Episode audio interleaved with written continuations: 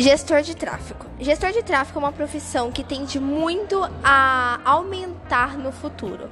Ela é responsável por organizar, analisar e liberar chamadas e gerenciar e criar anúncios e estratégias de marketing e ações dentro de uma agência de marketing digital.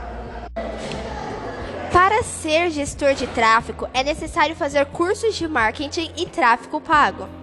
No início da carreira, é, ganham em média R$ 2.200.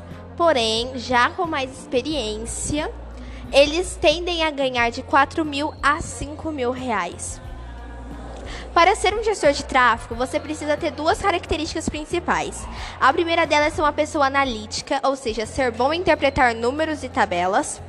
E também ser uma pessoa multidisciplinar, ou seja, saber lidar com pessoas e opiniões de pessoas. Bom, este foi o nosso podcast, meu, Ana Carolina, e da Manuela, sobre o que é gestor de tráfego sobre gestão de tráfego. Obrigada.